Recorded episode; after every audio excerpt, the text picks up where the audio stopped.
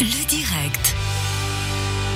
Le professeur de physique de l'EPFL, Paolo Ricci, donne une euh, conférence de jeudi sur le site d'Astro une visioconférence bien sûr. Alors attention, l'inscription est indispensable et nécessaire euh, pour avoir le lien qu'il faut. On rappelle, c'est jeudi à 20h15 en visioconférence. Toutes les inscriptions sur le site d'Astro Chablais, astrochablais en un mot.ch. La conférence s'appelle la fusion nucléaire. Allumer une étoile sur Terre et produire de l'énergie. Et justement, le conférencier est avec nous, Paolo Ricci. Bonsoir. Bonsoir, bonsoir à tous. Merci d'être avec nous. Alors, cette conférence, la fusion nucléaire, allumer une étoile sur Terre et produire de l'énergie. On sait qu'actuellement, il y a plusieurs euh, euh, endroits sur Terre qui travaillent. Hein. C'est un grand projet que la fusion nucléaire. Et en même temps, moi, ça me rappelle à l'époque où euh, le CERN avait lancé son nouvel accélérateur de particules et les gens croyaient que ça allait créer un trou noir sur la planète, les complotistes. Oui. Là, en voulant allumer une étoile sur la Terre, franchement, vous leur donnez du grain Vous cherchez oui, oui, oui. On aime le risque, nous physiciens.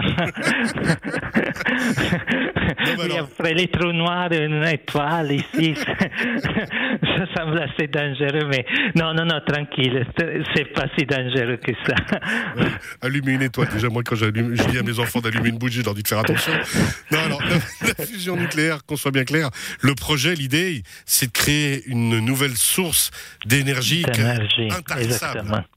Oui, exactement. Euh, L'idée, c'est vraiment d'utiliser les mêmes réactions qui ont lieu dans le Soleil et dans toutes les étoiles et qui sont à la base de leur production d'énergie ici sur Terre.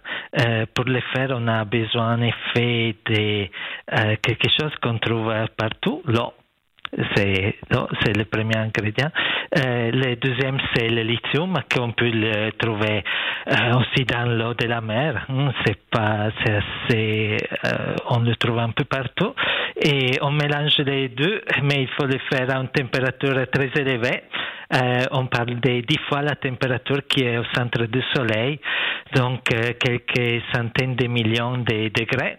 Ah oui, 100 millions de degrés quand même. Oui, oui, oui. Comment oui, on fait pour créer ça? Ah oui, il faut chauffer. ça, j'imagine bien, mais pas avec la plaque que j'ai à la maison. non, on utilise euh, des gros micro-ondes, des gros fours à micro-ondes. Euh, voilà, et on chauffe, chauffe, on chauffe, et après, euh, les ingrédients qu'on a mis se mélangent et ils nous donnent de l'énergie. Alors justement, il me semble que c'est en Corée du Sud que dernièrement il y a eu quelque chose qui a été réussi comme ça, non? J'avais lu ça. Euh, il y a la Chine, la Corée du Sud qui pousse beaucoup, et la Chine surtout euh, avance très vite, et, mais l'Europe euh, aussi. L'Europe est vraiment en ce moment un des leaders, je dirais. Le leader alors, dans cette recherche. Aussi, justement, à l'EPFL, vous avez un, un de ces fours à micro-ondes géants. Oui. C'est bien ça? Oui, en effet, il s'appelle un tokamak et c'est l'expérience la plus grande de l'EPFL. Euh, s'appelle Tokamak TCV. Donc, il y a une centaine de personnes qui travaillent autour de cette machine, qui est une machine européenne, qui utilise euh, beaucoup pour des expériences par euh, toute l'Europe, tous les Européens. Et voilà, euh, donc on essaye ici, on travaille. Mais ça, c'est une petite machine par rapport à ce qui est en train d'être fait en sud de la France, à Cadarache, euh, à quelques kilomètres d'Aix-en-Provence.